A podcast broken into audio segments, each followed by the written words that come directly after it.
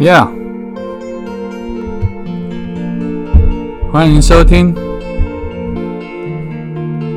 H 的第八种声音，准备好了吗？Ready，Go。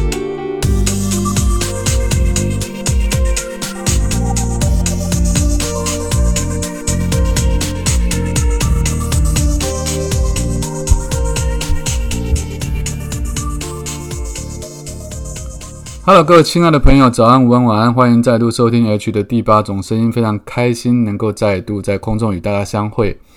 啊！最近我的 Podcast 慢慢已经转型成这个亲子教养的一个频道，嗯，也不能这么说，我想我还是会从我日常生活的内容或者是我在做的一些事情谈起，只不过在亲子教养这一块。逐渐的、慢慢的，的确是填满了我生活中的很多时间跟心思或者体力。那大家也都知道，我跟 Selina 交往之后，跟佩珍交往之后，我们呃还没结婚啊，不能说我们的小孩，就是佩珍的小孩叫做韩寒，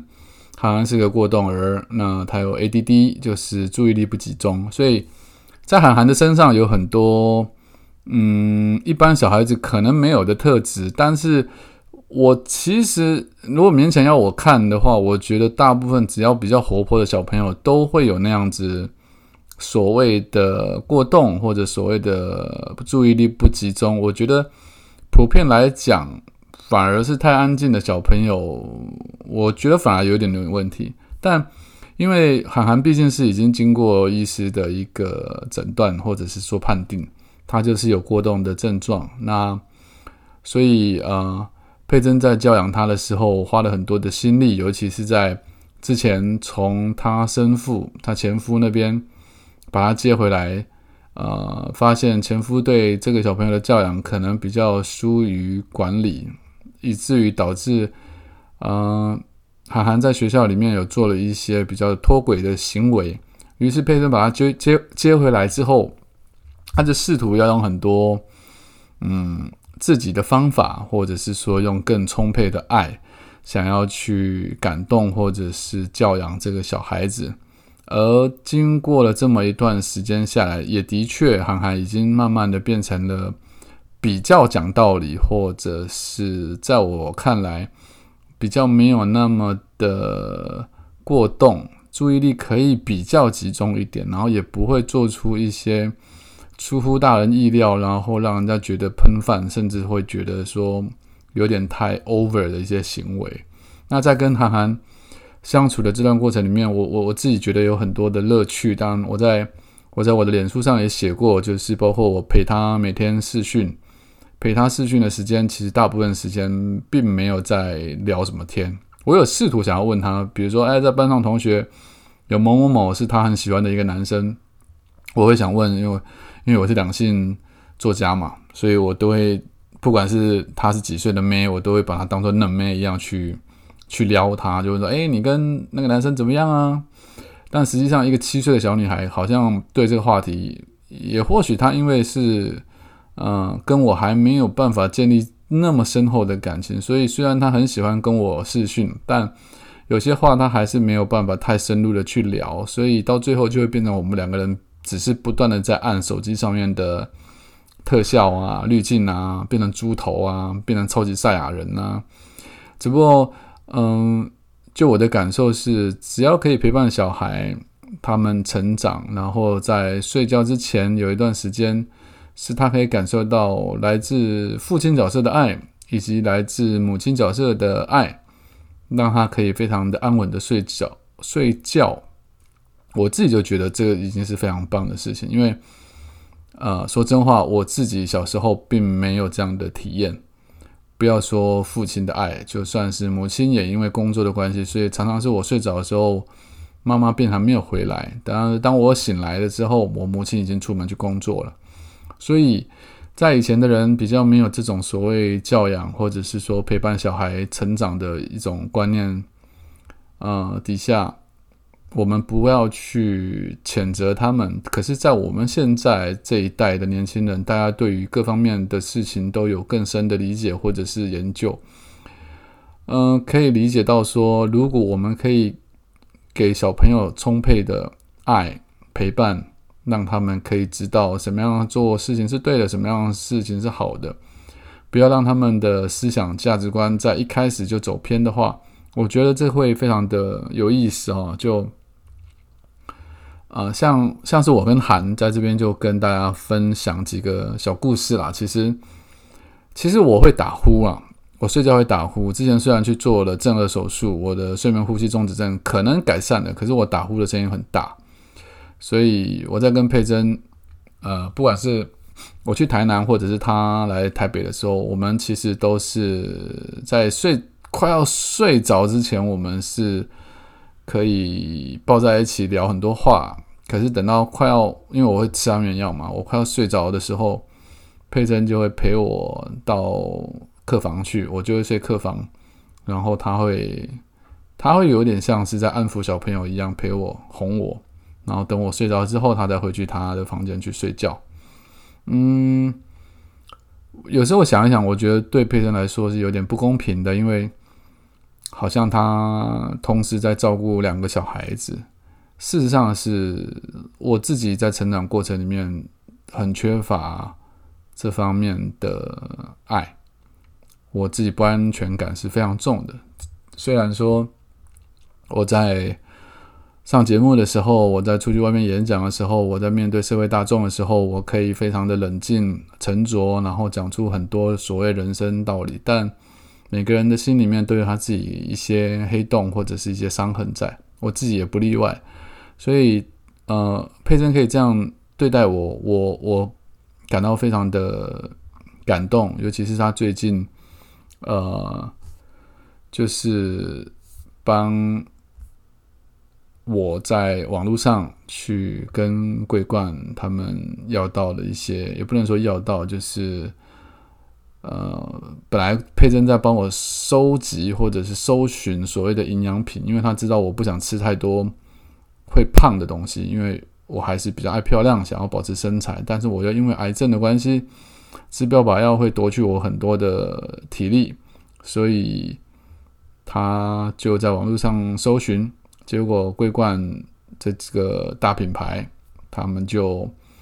直接寄了一箱过来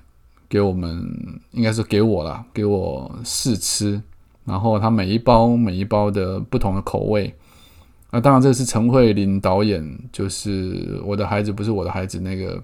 陈慧琳导演他介绍，就是他吃这个东西，因为慧琳导演他也是癌症嘛，所以他在开完刀之后，他吃了他们家的东西，他觉得口味很多，然后味道也好，然后热量就是可以补足呃足够的蛋白质，但是热量也不会太高，就是不会吃让你不会胖，然后也不会很饱。那意思实际上我是小鸟胃，所以我觉得吃这东西，我一天只要吃一包。我有一点点饱足感，我就很满足了。然后重点是它又可以补充我的营养，所以佩珍就帮我跟桂冠的人联系，然后他们寄了一箱过来，我非常感谢他们。我也会发文在脸书上，然后帮他们做一点点小小的宣传。然后重点是我要感谢，在这社会上有很多人，呃，很照顾我，很爱护我。然后我觉得我们都应该做出适当的。反馈或者是回报。那刚刚讲说我跟韩寒之间的小故事，就是呃，因为我会打呼嘛，所以我们第一次啊，佩珍为了想要让我增进我跟这个韩寒之间的感情，所以在几几个月还是几个礼拜前，他安排了一个露营车的旅旅游吗？算是就是露营啦。就是跟佩珍的几个姐妹朋姐妹淘的朋友，他们各自都有小孩，各自都有家庭，就大概三四个家庭一起去参加，呃，就是一个家庭会有一台露营车，然后大家就是一家三口或四口住在里面这样子。说句真话，就我这一辈子，我这一辈子没有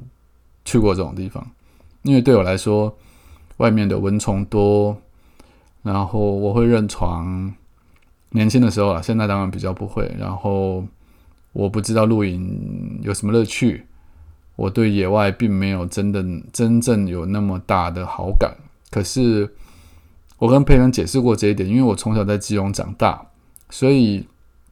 基隆是一个三面环山、一面环海的一个环境，因此在我们小的时候，其实我们去玩的地方都是在山上，要不然就是去海边。所以对于这些大自然东西，我在成长的过程里面，我已经接触到不想再接触了。但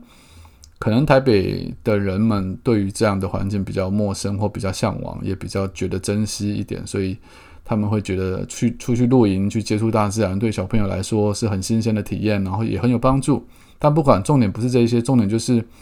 要去住露营车。那这露营车进去的时候，韩寒就很兴奋，也带了很多玩具。然后我们当然就因为空间不大嘛，所以其实很有家族家庭的感觉。就我跟佩珍跟憨憨。那很显然，我就是一个爸爸的角色。那他那个床的分布就是有一个上下铺，另外有一个比较大的双人床。那双人床就是佩珍自己睡，然后上下铺就是韩寒就跟我讨论，他想要我跟他一起睡，不是啊，就是说我睡在他附近这样，所以他就决定他睡上面，因为上面我其实我也睡不了，因为他那个有那个重量的问题，所以我就睡下铺，但是要去睡。要去过夜之前，我就一直跟佩珍讲说怎么办？怎么办？我很担心这件事，因为佩珍跟我过夜过，他知道我打呼的声音是极其响亮，即即便是佩珍戴着耳机，不是耳机，耳塞，他戴着耳塞都无法抵抗我的那个魔音传脑，所以他就说完蛋了，如果如果被涵涵知道你打呼这么大声，然后把他吵醒的话，可能我们就没有办法一起生活喽。那怎么办呢？这要怎我们要如何？跨过这一步，成为家人啊！那那一天露营发生很多有趣的事情。那因为在讲教养，我们今天要讲教养嘛。我我当然今天是要推荐一本教养的书。那呃，就是在露营车的时候，妈妈就是佩珍就叫涵涵说先进去洗澡，然后佩珍就把帮涵涵带的内裤就拿给了涵涵。然后我我跟我跟佩珍就在厕所外面，就是在露营车里面，我们就在聊天。结果涵涵洗到一半，就忽然大叫说：“妈咪，怎么有两件内裤？”然后佩珍就说：“怎么会？怎么会有两件内裤？难道难道难道是我带错了吗？因为其实我们只过一一夜而已啦。”然后佩珍就笑出来，就是觉得说自己很蠢，因为怎么会拿？就是要帮小孩带一件内裤，结果拿给他两件内裤，结果小孩竟然就会觉得说，为什么会我来洗个澡会有两件内裤跑出来？那光是讲到这边我就已经笑翻了。我在外面就觉得说，佩珍这个妈妈也真的是太迷糊了。然后他自己也觉得说他自己太迷糊，所以我们两个就笑笑成了一团。但是又过了大概几秒钟，佩珍就进去看，然后就发现说根本就不是两件，不是他带了两件内裤。而是韩寒把自己的内裤脱下来之后放在旁边，跟原本要换的新的内裤放在一起，然后韩寒忘记了，韩寒就一看就看到说：“诶，怎么会有两件内裤？”可是其实一件是他自己脱下来的，他就认为妈咪拿了两件新的内裤给他。这个就是 ADD，就是他非常的注意力不集中，他一下子上一秒钟发生的事情他就忘记了，然后佩珍就说：“哎，不是，这个是你穿过的内裤啦，是你脱下来的内裤啦。”然后听到这边，我们大家又都笑了，因为因为搞不清楚到底是妈咪迷糊还是还是小朋友迷糊。那这是一个很有趣的小插曲，就嗯，但呃特别的事情是那天晚上我非常神奇的，我在露营车里面我没有打呼，然后一大早就醒过来了。那那个涵涵睡睡到我的上铺，他也很兴奋的，一大早就起来。就翻下说哦，说 H 回去，我们来玩。那基本上我的存在就是陪他玩。那讲到教养这件事情，就不免不得不聊一下这件事，就是因为我跟涵涵玩，我是全心全意会陪他玩，就他想玩什么我就陪他玩什么，我基本上是不会去限制他什么，或者是说去教导他什么。我认为，我认为我自己的身份还没有到。有资格讲这些话，或者是我觉得我用朋友的身份跟他相处会比较好一点。可是佩珊就会跟我讲说：“不行，不行，不行。”他说：“你要配合我的教育方针，因为比如说九点半小朋友要睡觉，因为生长激素在那个时候会对于呃涵涵的成长有帮助。因为涵涵是一个个子比较娇小的小朋友，那妈妈就会很担心说，他如果长不高、长长不大，而且他很瘦，那该怎么办？所以我们就一定要逼他九点或九点半之前一定要上床睡觉。然后，可是，在睡觉前他会跟我视讯嘛，所以在视讯的过程里面，有时候免不了他就会赖皮，比如说九点十分要睡，他就一直跟我赖皮说没有，还没有啊，就会赖皮到九点二十分、三十分。之后，他才会因为佩珍跑过来，他会才会阻止了我们的视讯，然后才逼着小朋友进去睡。那佩珍就是说：“我必须要负起这个责任，是可能要时间到了，我也要顺便 push 他一下。”那我觉得教养真的是很多学问，因为这件事情我有跟别的当妈妈的朋友聊过。那呃，过来人的经验就告诉我说：“不行。”他就说：“你不可以。”跟佩珍完全站在同一阵线，为什么？因为他说，如果家庭里面有两个黑脸，那小朋友受到委屈，他就没有同伴了，他不知道跟谁讲。那可是家里面如果有一个白脸，一个黑脸，那黑脸在生气的时候，至少他可以跟白脸讲，那白脸就可以带着小朋友去跟黑脸道歉，他们就会有一个缓冲的一个台阶可以下。那我觉得两者都有道理啊，但是，呃。我觉得可能还是要看爸爸妈妈的个性，看整个家庭里面的氛围，然后包括小孩子的个性脾气。我觉得这个全部都考量进去之后，找到一个最合适的相处方式，才会是一个好的方法。好，那总之这个大概就是我今天跟大家分享，最近跟韩寒，这应该是前一阵子跟韩寒的。相处的一个过程。那我们诚实文化有限公司出版社就是出了一本书，叫做《为了不被孩子气死，我成了育儿专家》。我觉得这个书名呢是非常 有意思。它它的副标是说：“你爱孩子有多深，彪骂他们就有多真。”最实用的不焦虑养育法。这本书其实在二零二二年就已经出版，就是去年就已经出版了。然后。我看了一下它的部分内容，我觉得是蛮有意思的，因为它主要是讲零岁到十岁，就是学龄前，从学龄前一直到上学之后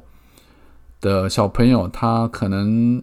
呃，这个作者他养的小朋友，他教养的小朋友是很敏感的，就是可能是高敏高敏儿的那种感觉。他说他的神经细如蛛丝，能清楚的。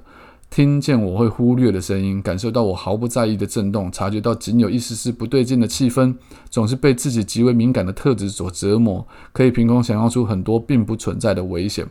基本上，如果他描述这种特质，就表示说妈妈要倒大霉了，因为这样的小朋友他很可能很容易就哭，很可能很容易就闹，所以你就会没有办法去好好的安抚他。甚至你要照顾他，你要费上更多的心血，因为你没办法跟他好好的讲道理，因为他总是会闹。有什么话不能好好说，非要大闹一场呢？最要命的是，他倔强到一个让人生无可恋的程度。所以，这个这个呃，作者叫做橙子，就是柳橙的橙了，橙子。那他写了很多章，其实从小写到大。里面的话就有讲到，比如说要怎么样分床睡，就是让妈妈不让孩子，妈妈不跟孩子陪睡这件事情，他需要过就是阶段性的过渡期，要怎么样去呃做到这件事情，好让妈妈可以脱离妈啊，可以好让孩子可以脱离妈妈，可以独立的睡觉，这样妈妈才可以早一天有比较好的睡眠品质。然后讲到这一点，我也会想到佩珍，她在。因为接回韩寒之前，韩寒在生父那边，他得到比较少的爱，他得到比较多的不安全感，所以为了弥补或者弥平这些不安全感，佩珍会在睡前花很多时间抱抱他、亲他，然后跟他说：“妈咪会很爱你，妈咪最爱你。虽然你很闹，虽然你会搞很多糊涂事出来，可是妈咪还是会对你很好。所以你要知道。”不管你怎么样，都有一个最爱你的人在这边。那我觉得佩珍这一点做得非常好。所以，当然，我很觉得很妙的事情就是这一点，在这本书里面，啊，作者也提到了，基本上是类似的状况。那我就觉得这本书很有意思，因为如果你家里面有小朋友的话，如果你从来没有当过爸爸妈妈的话，我觉得他的书名应该就会是你们的心得。为了不被孩子气死，我成了育儿专家。那这本书是由诚实文化所出版的。如果你们想要再多认识或多了解，或有需要这样子的教养的书籍的话，可以到博客来或者是到书店去看，我认为很有帮助，然后推荐给大家。所以今天的 podcast 就到这边为止。如果有兴趣的人，嗯，可以到 IG 去搜寻作家 H。当然，我会讲的内容不会只有教养而已。我本来是个讲两性的，我会讲人生，我会讲病痛，我会讲生离死别，我会讲大逆不道。但最近因为我的生活内容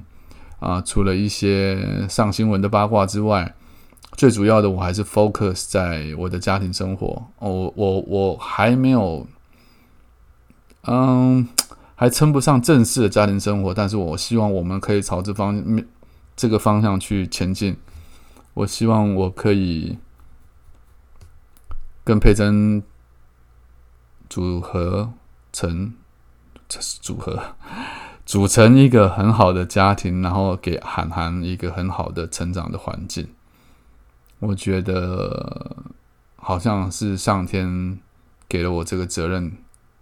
必须要去做的。我希望我可以做好，那也希望大家祝福我们啊！这最近已经受到很多大家的祝福，所以在这边也跟大家说声谢谢。那今天就先聊到这边，谢谢大家。